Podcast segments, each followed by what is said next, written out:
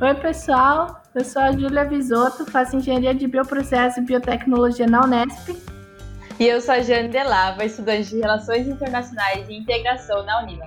E esse é o Misturando, café, cerveja e prosa na quarentena. E seja muito bem-vindo e muito bem-vindo a esse nosso novo papo. Nós estamos aqui para mais um episódio do Misturando com um convidado que tem bastante senso de humor. E a gente percebe isso pelos textos que a gente lê dele. É só abrir um texto lá no LinkedIn que a gente já se mata de dar risada.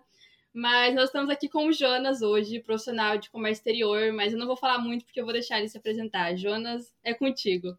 Saudações, jovens. Aqui está falando é o Jonas, profissional de comércio exterior, graduado, pós-graduado na área desde 2007 atuando nela, me especializei na importação e recentemente comecei uma agência de marketing focada unicamente em comércio exterior. Jonas, acredito que você seja a primeira pessoa que está conversando com a gente que fez comércio exterior, então sinta-se bem recebido já de antemão. E conta pra gente como que você decidiu entrar nessa carreira, como que foi esse processo de escolha de curso, conta um pouquinho mais. Uh, é uma pergunta difícil, mas eu lembro que eu fui muito por eliminação de matéria. Eu não gosto de química, eu não gosto de física, eu nunca fui muito fã de matemática. E aí eu pensei, um dia que eu não vou ver essas coisas de jeito nenhum. Comércio exterior é uma boa. Até tem um pouquinho de matemática, mas nada assim difícil, né? Como digamos uma engenharia da vida. Mas eu sempre gostei também muito da, da parte da política internacional. Eu sempre gostei muito da parte de um pouco de legislação também, que o comércio exterior tem um pezinho ali no direito e ter contato com outras culturas. É, até isso é uma certa mentira da nossa área, mas é, eu gosto muito disso. Então, o comércio exterior acabou me atraindo. Até, até estava na dúvida na época de fazer relações internacionais, mas eu acabei optando por fazer comércio exterior. Então, assim, né? Eu lá com 18 anos decidindo o que, que eu ia fazer da minha vida, né? Com as com as informações que tinha disponível na época, né? Lembrando que eu decidi isso lá em 2004, né? Não tinha assim tanta coisa disponível na internet para se informar, não tinha redes sociais para a gente trocar ideia com pessoas da área. Então foi assim que eu escolhi. Sim. Só fazendo um comentário que antes a, a Julia acabou ofendendo a gente de uma certa forma, né? Porque ela disse que não sabia qual era a diferença entre relações internacionais e comércio exterior. Mas, Jonas, agora acho que você acabou de ofender a Júlia quando você disse que não gosta de matemática, não gosta de química e não gosta de nada disso. Então, a, a gente tá aqui. O que a Júlia faz? Eu faço engenharia. Ah, não, tá louco. Vocês são do doido. Ah, a turma da engenharia não bate bem das ideias. Agora a gente já ficou quinto. Olha só. Quem comemora quando tira seis na prova, né? Nossa, foi muito bem. tá ligado? Sim. Eu vou pegar um gancho já. E o Jonas falou pra gente antes aqui que, quando eu falei que tive essa dúvida, né? Que ele já gravou um podcast sobre isso, mas eu queria que você explicasse rapidinho pra gente qual a maior diferença entre comércio exterior e relações internacionais, para quem estiver ouvindo a gente ter essa contextualização e aí depois a gente seguir aí é, dentro da sua experiência. Ah, tá. Então eu conto com a Giane também para ajudar nessa, né? Pode deixar. Ah, mas assim, até o que a gente discutiu lá no podcast, que a gente discutiu lá no podcast, nós chegamos à conclusão assim que as relações internacionais, elas começam normalmente antes do comércio exterior, sabe? Começa ali a, é, os estados, né, os países e até mesmo instituições privadas começam esse relacionamento com outros países que estão, né, além mar, é, desculpa, não, além mar não é o jeito certo de falar. Deixa além fronteiras. Além fronteiras, fronteiras era a palavra que eu estava procurando. Obrigado. E começa esse relacionamento, começa essa troca de ideias, começa o soft power, né, que é muito dito no, nas relações internacionais. É, a, a política internacional está muito presente nas relações internacionais e o comércio exterior, especialmente mercadorias, ele começa a fazer acontecer esse comércio, essa compra e venda depois que as relações internacionais criou essa relação. Né? Então, hum. de uma forma simplória, dá para dizer que essa é a diferença. Tipo, o estudo, é, eu acredito assim que as relações internacionais, pelo que eu já vi de outros de colegas de, de, trabalho, até de gente que estudou, assim, cara, é, tem um, uma profundidade de, de, leitura de livros e teorias que o comércio exterior não tem. O comércio exterior está mais preocupado com a parte da logística, com a parte da legislação, com a parte do despacho aduaneiro, com a parte de compliance. É, só que assim, é difícil dizer aonde começa, onde termina comércio exterior e relações internacionais. Tanto que é bem comum ter profissionais de relações internacionais atuando no comércio exterior. Sim. Sabe? Hum. É bem comum e, assim, é, é um profissional muito bem aceito. Tá? Ele tem realmente qualidades interessantes, até ouvi isso de outras, de donos de empresas comércio falando assim que a capacidade analítica do, do, do, estudante, do graduado em relações internacionais, é, ela é superior ao de, dos formados em comércio exterior, sabe? Claro, cada um tem sua, suas vantagens, desvantagens, suas peculiaridades, né? Dependendo também de onde estudou e tudo mais. Então, eu diria dessa forma a diferença. Não sei o que, que a Giane acha. Eu assisti uma live uma vez de uma pessoa que estava falando sobre essa diferença e ela trouxe uma analogia que eu acho muito interessante. Ela disse que as relações internacionais são como um time de futebol, onde ali a gente tem diversas áreas que o profissional pode atuar, seja no comércio exterior, seja na diplomacia, seja na paradiplomacia, com a internacionalização de empresas. E nesse time de futebol, que é as relações internacionais, o comércio exterior, ele é um dos jogadores que estão ali no meio, que, que estão dentro do escopo das relações internacionais. Talvez ele tenha uma certa importância maior, porque ele tem um curso à parte, que é voltado, ele tem algumas características próprias, mas ainda assim ele está dentro desse leque do que um profissional de relações internacionais pode fazer, ou do que a gente vê no curso também, porque tem algumas matérias que são bem similares, como economia, algumas de direito e coisas parecidas. É, é uma forma de analisar mesmo. Tem.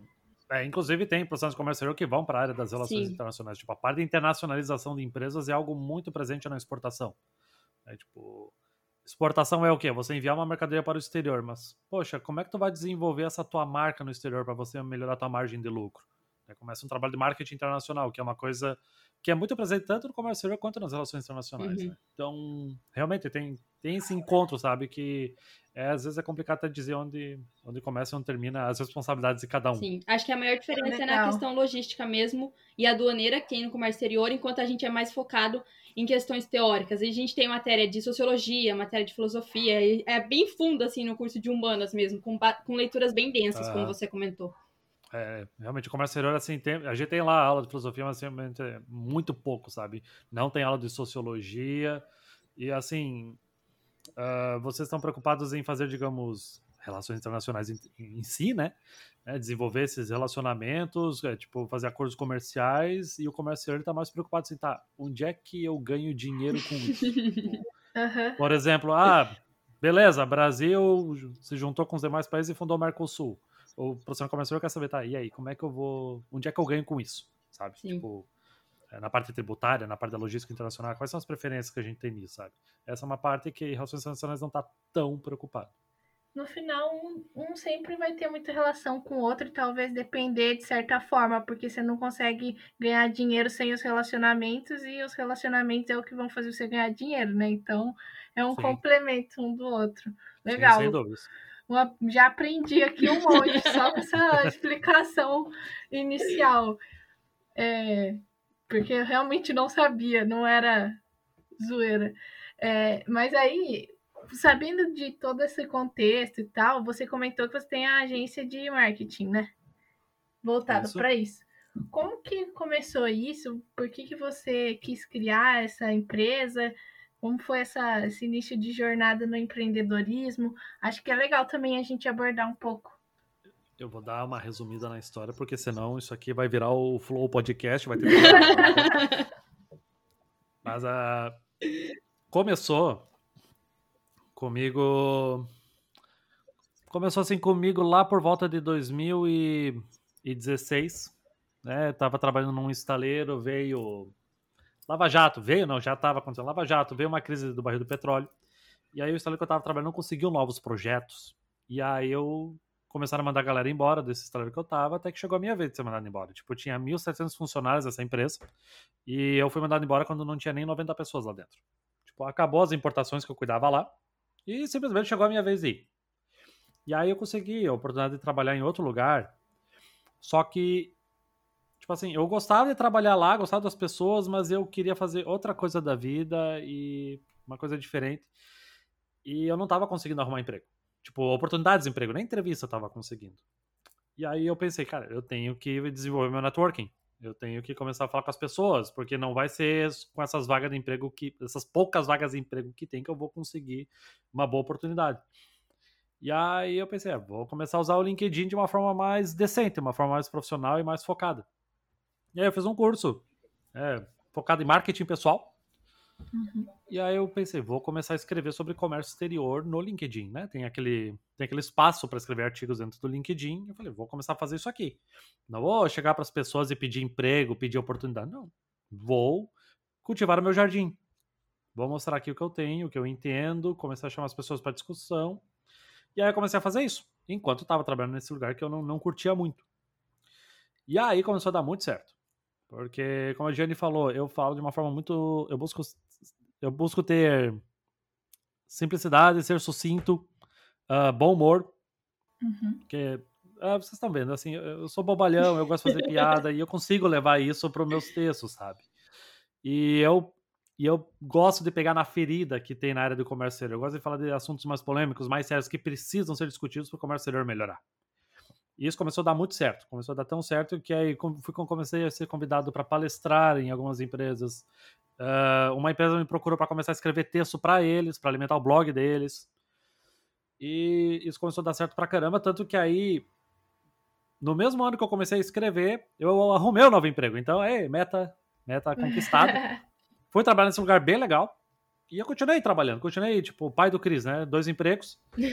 aí eu tava, tava profissionalizando esse, esse, meu trabalho de produção de conteúdo. Só que aí começou a dar muito certo. Ali em 2000, isso 2018, quando eu comecei a escrever, 2019 começou a dar mais certo ainda. E aí, ao longo de 2019, veio, tipo assim, oportunidades para é, novamente palestrar, mais textos. Aí veio uma oportunidade para dar aula. E aí chegou o final de dezembro, eu conversei com a minha esposa, conversei com meus pais, falei, eu tenho que tentar fazer isso aqui que eu tô fazendo crescer por conta própria. Porque quem trabalha com comércio exterior costuma ser bastante negativo. Tipo, a gente sempre tá esperando pelo pior, porque acontece de tudo, dá muita coisa errada, e eu tenho isso em mim. Eu sou uma pessoa bem negativa. Eu tenho medo de tomar riscos. Mas eu, era tanta oportunidade interessante aparecendo que eu falei assim, eu não vou conseguir viver comigo se eu não tentar.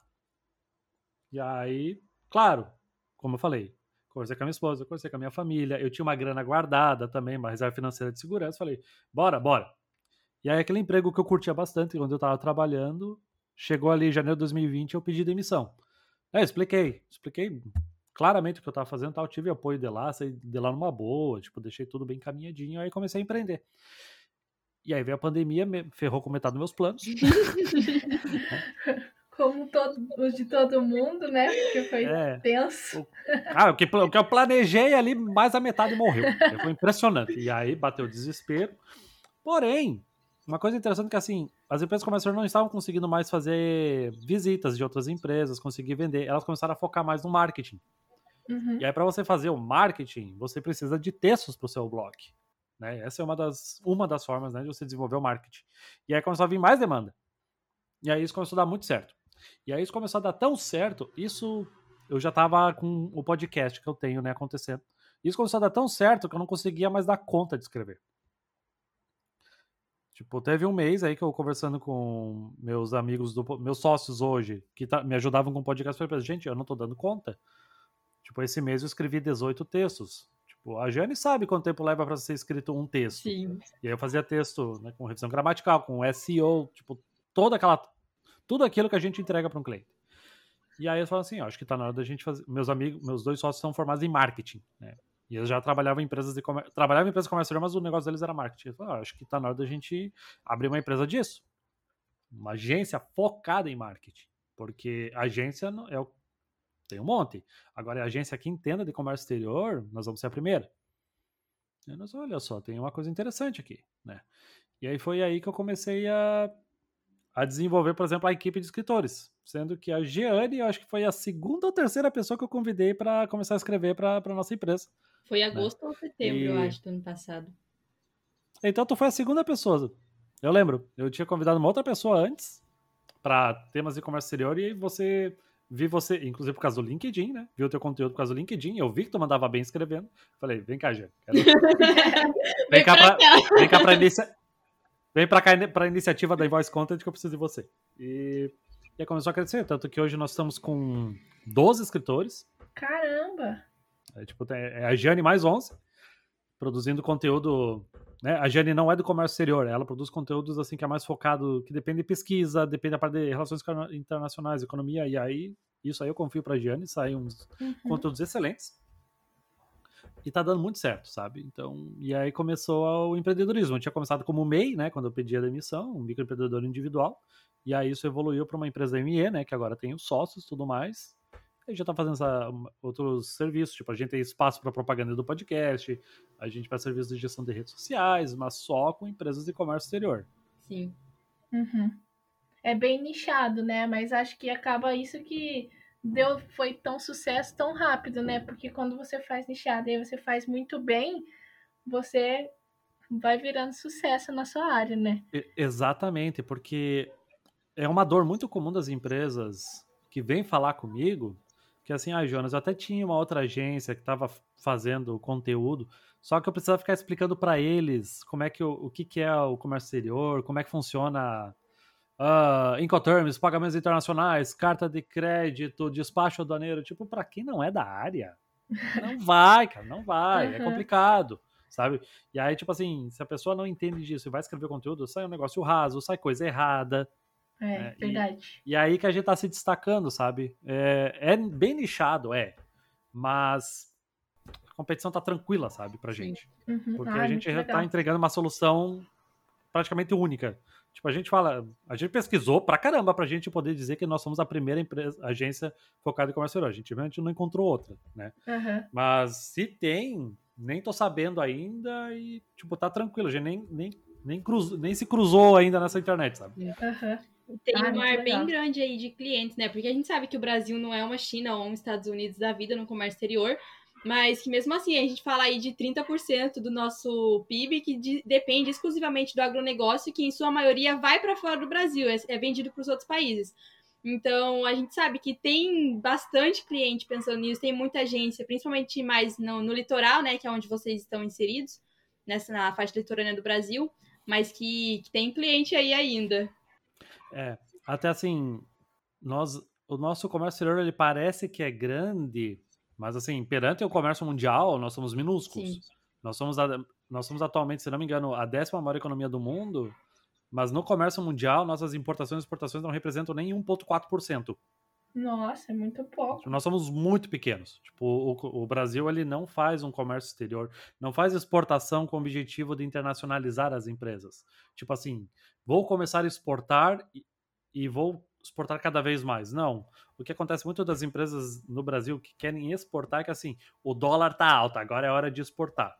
Aí quando o dólar, digamos, cair para baixo de quatro reais, três reais, ah, agora eu vou focar no mercado interno. Aí tudo que foi construído, todo aquele relacionamento, aquele cliente que tá lá fora, abandona. Nossa, sabe? Aí, é. é. É, é essa cara que fazer mesmo, Julia, porque assim, é um absurdo. É um absurdo, sabe? Não tipo assim, tu fica tratando tu trata o cliente lá fora como se ele fosse um step, sabe? Tipo, uhum. ah, a hora que eu preciso que eu tiver, sei lá, uma produção marco normal, eu falo contigo, sabe? Cara, como é que tu vai desenvolver um relacionamento com esse cliente, sabe? Sim. Que aí, poxa, o brasileiro vai me abandonar a qualquer momento. Aí os caras não tratam direito. Além de falar de custos Brasil, de nossa carga tributária, que atrapalha, tipo, todos esses detalhes, sabe? Mas tem essa mentalidade de que a gente não tem de exportar, de exportar, continuar exportando e pensar na internacionalização da empresa. Que isso aí, só de falar de internacionalização dá um, um podcast à parte. Sim. Né? Mas deixa eu só te perguntar que eu fiquei curiosa antes da gente partir para um outro tema. É, hoje, mensalmente, cerca de quantos textos vocês entregam para os clientes? Vixe, a gente já passou de 30.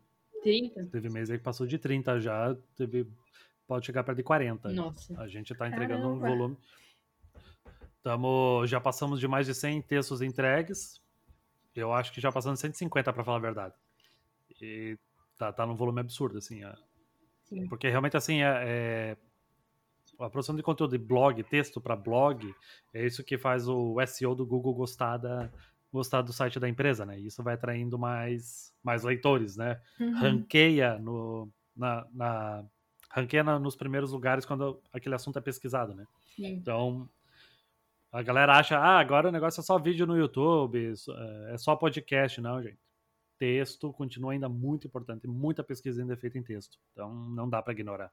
Ainda mais pensando em site de empresa, né? Primeira coisa que você faz quando você está procurando é pôr no Google, né? Você, Exatamente. Tipo assim, você pensa em ver um vídeo se você precisa de alguma explicação ou alguma coisa do tipo, mas você vai pesquisar alguma, qualquer coisa mais é, tipo, geral primeiro, você sempre vai no Google. Então, às vezes a galera acha que, ai, Instagram, vídeo no YouTube, TikTok é o que tá bombando muito e às vezes esquece dessa parte mais importante, né? É, o que muita gente comete o um erro é tipo assim, focar, ah, vou abrir minha empresa e a empresa tem Instagram, tem LinkedIn, tem até TikTok e não tem site. Isso uhum. aí é uhum. um erro gravíssimo. Porque você precisa ter uma vitrine na internet, sabe, para dar mais credibilidade. Sim, sabe? Sim. Se você só, tem, só tá nas redes sociais, isso não passa credibilidade. Né? Tanto que desde que eu publiquei o meu primeiro texto, eu tinha lá meu sitezinho, Jonas, jonasifenvieira.com, que agora ele está sendo aos poucos desativado porque eu estou migrando tudo pro, pro site da, da empresa, né? Uhum. Mas tá lá desde o primeiro. E assim, o meu site, que eu cuidei sozinho, assim, ele facilmente tinha mais acessos que muitos sites de empresas grandes de comércio no Brasil. Porque eu estava fazendo esse trabalho de produção de conteúdo, SEO, sabe? Isso faz uhum, muita diferença. Sim. Tanto que a nossa empresa Invoice Content não tem setor comercial, não tem setor de vendas. Todas as nossas oportunidades de clientes são atraídas através de marketing. Olha Todo, só. Todos, todos nossos clientes. É, eles vêm assim, eles leem algum texto, aí eles, eles se identificam com que a gente faz serviço e chamam a gente para marcar uma reunião. Ai, que legal. E tem o sonho de toda empresa. é. Tipo, a galera fala que marketing não, não funciona. Olha, Continua achando isso que tá tranquilo aqui. tá bom. Aqui tá funcionando.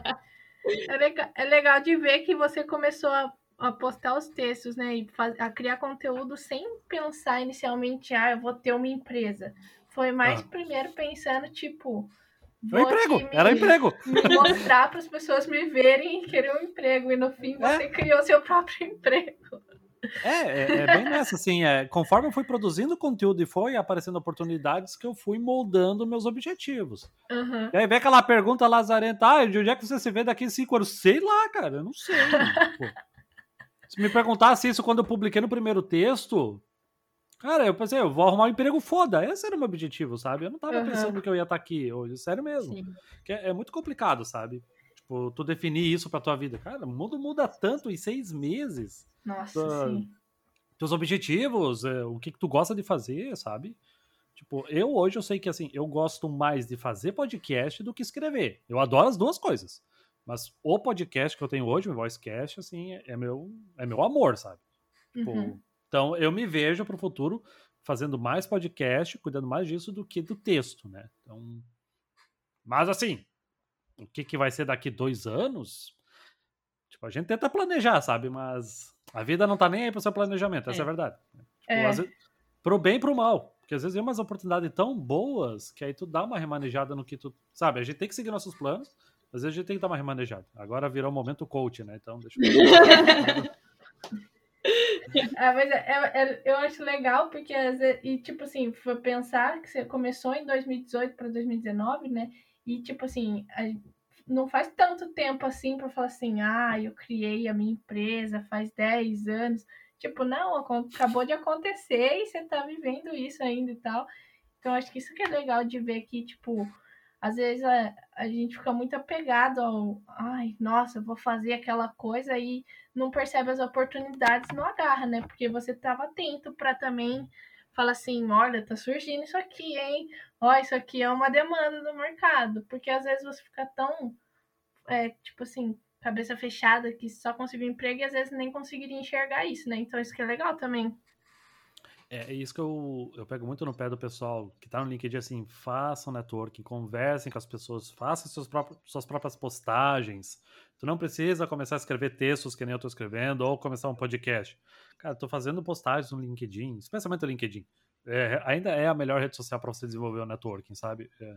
E claro, fora da pandemia, vá participar de feiras, vá participar de algum congresso, uma, de um lugar que vai ter palestras e tal. Cara, quanto mais você se relaciona, mais você atrai oportunidades. Né? Claro que você vai estar desenvolvendo um bom trabalho enquanto isso, né? Mas é, é assim que tu vai atrair oportunidades, sabe? Agora, se você acha que o teu trabalho é tão incrível que tu não precisa nem divulgá-lo, Aí tu tá se limitando, cara. Aí tu tá dependendo dos outros para realmente gostar muito do teu trabalho e te indicar para alguma coisa, sabe? Sim.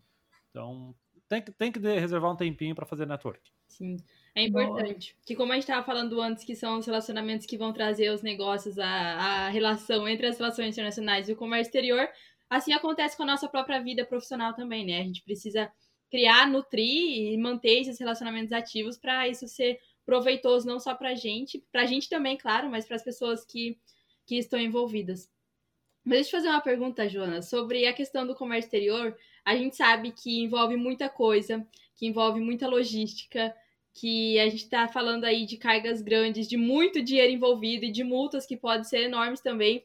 Mas pensando em toda essa pressão, em todos esses imprevistos que pode acontecer, o que você diz que o comércio exterior trouxe para você assim? Eu aprendi isso depois que eu comecei a trabalhar com o comércio exterior.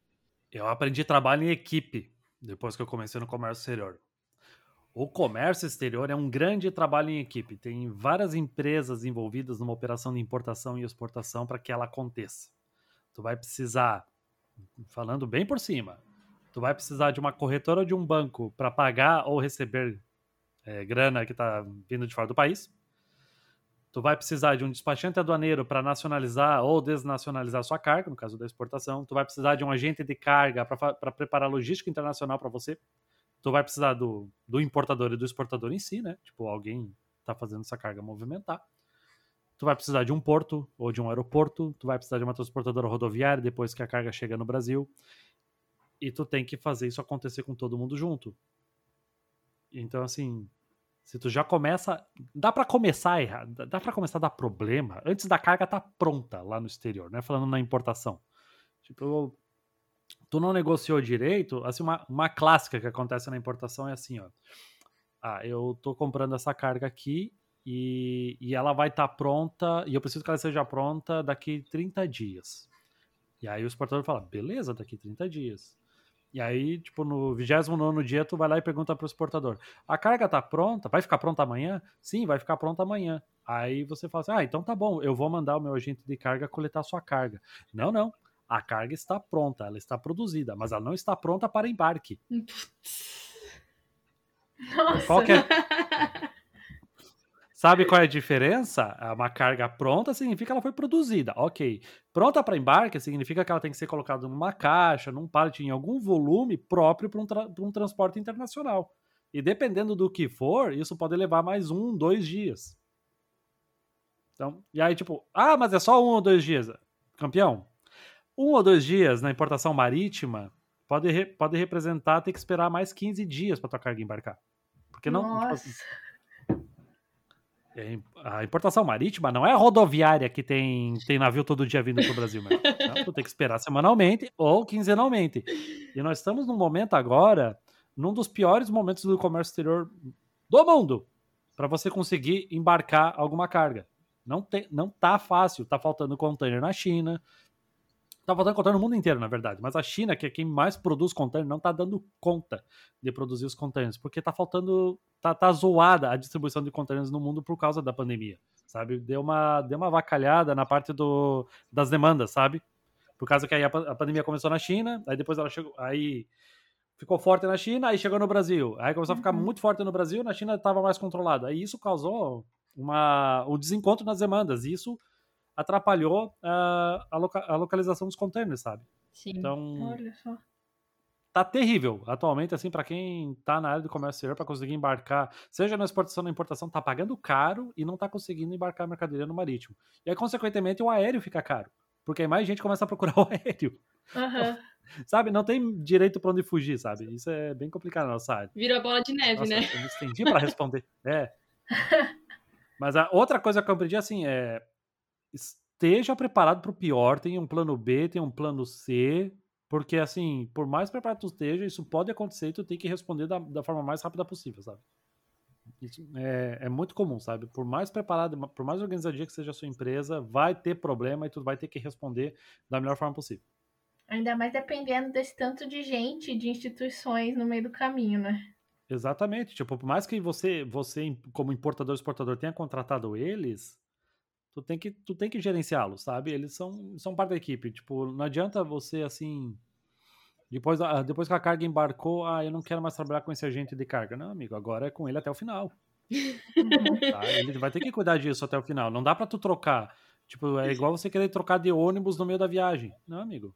Agora tu vai. Ou tu desce aqui e vai para uma rodoviária, tipo, coisa que, tipo, no, no, na, no transporte marítimo não dá. Tipo, agora vai até o final, senão tu vai pagar valores absurdos se tu quiser descer em algum. descer o teu container em algum porto no meio do caminho, sabe? Uhum. Depois que a carga tá lá no meio do Oceano Atlântico, não tem mais o que fazer, né? Esperar ela chegar e. É! Exatamente. Pensa assim, tipo. É, pensa que uma embarcação sendo da China, ela vai parar. Ela vai parar, por exemplo, na África do Sul, no caminho o teu container ele não vai estar tá no topo, ele vai estar tá no fundo, porque primeiro vai tirar o container que está em cima, que vai descer na África do Sul, para depois tirar o container que está vindo para o Brasil. Estou né? dando um exemplo bem simples, né? Porque o transporte marítimo é muito mais complexo que isso. Sim. Então imagina você querendo descer, digamos, na África do Sul, é, num porto antes da África do Sul. Aí vai ter que mexer Nossa. todos os containers da pilha em cima para tirar o teu, tu vai ter que pagar por isso. E não é barato essa movimentação de container, não é nada barato. Então, é bem complexo o comércio exterior, sabe? Imagino. Nossa, hum. para quem gosta de logística ou coisas desse tipo, deve ser assim, brilhar os olhos. prato né? cheio. É. é assim, é, é muito massa exterior porque a gente não, não tem rotina, mas é importante você estar tá com, com bons colegas de trabalho, com superiores assim te apoiando, com essas empresas externas que eu falei te apoiando, porque a hora que der problema tem que todo mundo se, se, se unir para se e, pra, e se ajudar para resolver, sabe? É, nossa, é, tanta, tanto problema que dá, então, sabe, é, isso afeta a gente, a nossa mentalidade, sabe? Sim. A nossa saúde mental é muito afetada com isso. Então, é bom que não tem rotina, mas se não tiver rotina em nenhum momento, isso afeta muita gente. Sim, é, né? Porque quando o negócio sai da rotina, normalmente tem também prejuízos, né? E é uhum. muito caro você cometer erros no comércio exterior, né? Como a Giane estava comentando, do, por exemplo, um problema no despacho aduaneiro, tu vai nacionalizar uma carga importada. Se você errar a descrição da mercadoria, a multa mínima é 500 reais. Nossa. Mínima, 500 reais. Aí digamos que você está lá escrevendo um notebook, aí tem um número de série no notebook. Aí você trocou o M pelo N de navio, no número de série. Descrição incorreta da mercadoria, multa. Nossa. Já na prática, já vi fiscais serem mais tolerantes com erros assim, porque tem legislação prevendo isso, mas se o cara quiser meter multa, ele vai meter multa, sabe? Complexo. É. Imagina, tu tá no mau dia, tá na pressão, tu erra. Sim. É. Sabe? É romano. E você precisa dar satisfação para muita gente, né? Você tem os órgãos do governo brasileiro que, que mexe com isso, você tem o seu cliente, você tem a empresa lá fora que você está comprando a carga, você tem a empresa responsável por transportar a carga, é muita gente envolvida. Exatamente. Tu vai ter que falar com o exportador, ver quando é que tá pronta, aí você, digamos, tá importando o brinquedo, precisa de autorização do Inmetro. Hum. Aí quando a carga chega no Brasil, aí você vai ter que prestar contas com a Receita Federal para o despacho aduaneiro. Então, e assim vai. é, nossa, é complexo mesmo. Ai, muito legal aprender um pouco mais sobre tudo isso, porque é uma coisa que acontece no dia a dia, só que se você não está inserido nessa área, ou se você é, não tem interesse por pesquisar mais a fundo, às vezes a gente que é de fora, assim, não tem noção do tanto de coisa. A gente sabe que é complexo, óbvio, né? Mas não tanto assim, sabe? Às vezes é. parece que é mais simples e no final é, tem muita coisa, é muito complexo. Então foi praticamente uma aula para mim hoje também. de como, de quais as diferenças, de, de quão complexo é essa área. E também muito dinâmica, né? Para as pessoas que têm perfis dinâmicos, assim. É uma área legal também para ir. Mas, ó, começar a encerrar aqui nosso episódio, que a gente já está chegando no nosso tempo, já até passou um pouquinho. Queria agradecer ao Jonas por ter vindo compartilhar a experiência dele com a gente. É, foi de verdade uma, um aprendizado muito grande para mim, de forma particular, que não tinha contato com o assunto, então queria agradecer desde já. E fica aí um, um último jabá seu, se, se você quiser deixar uma mensagem pessoal ou quiser falar é, onde a, a, galera pode te encontrar no LinkedIn, que a gente falou bastante do LinkedIn. É seu momento aí. Ah, brigadão, foi uma honra poder participar e trocar uma ideia aqui com vocês. Foi bem divertido, achei muito curto, na minha opinião, o podcast é de vocês, né? Uh, é, eu acho que eu fui um pouco assustador com a nossa área, mas assim, gente, se você tá afim de estudar comércio exterior, trabalhar na área, vem, tá? É legal, é divertido, tem, tem oportunidades de carreira, tá? Tipo, só tem que tomar cuidado. Né? Negócio, o barato é louco, sabe? Mas e, enfim, se quiserem acompanhar meu conteúdo, tem o meu LinkedIn, que é Jonas Vieira. Escreve Jonas Vieira Comércio Exterior, você vai encontrar na procura. Tem meu Instagram, ou underline Jonas Vieira. Uh, tem o site da empresa também, onde tem todo o conteúdo e tem e acha o podcast também, que é www.invoicecontent.com. E, e é isso. Boa. A gente vai deixar os links aqui na descrição do episódio também para a galera clicar para ficar mais fácil. Isso. É, teve.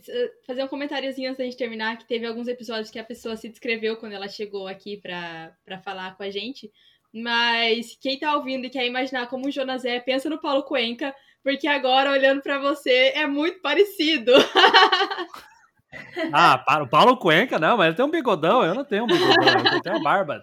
Mas lembra demais, lembra demais. Então tá bom, né? Acesse o meu perfil nas redes sociais e comprovem se, eu É, exatamente. Olha lá, Boa. já procurem. Mas obrigada, Jonas, por ter aceitado o convite, ter estado aqui com a gente hoje. A gente vai deixar os links na descrição para o pessoal te encontrar, te encontrar mesmo. E até mais, fica aberto o convite para uma próxima, para quando você quiser voltar. Massa, volto sim, conta comigo. Tchau, pessoal. Tchau, gente. Tchau, tchau.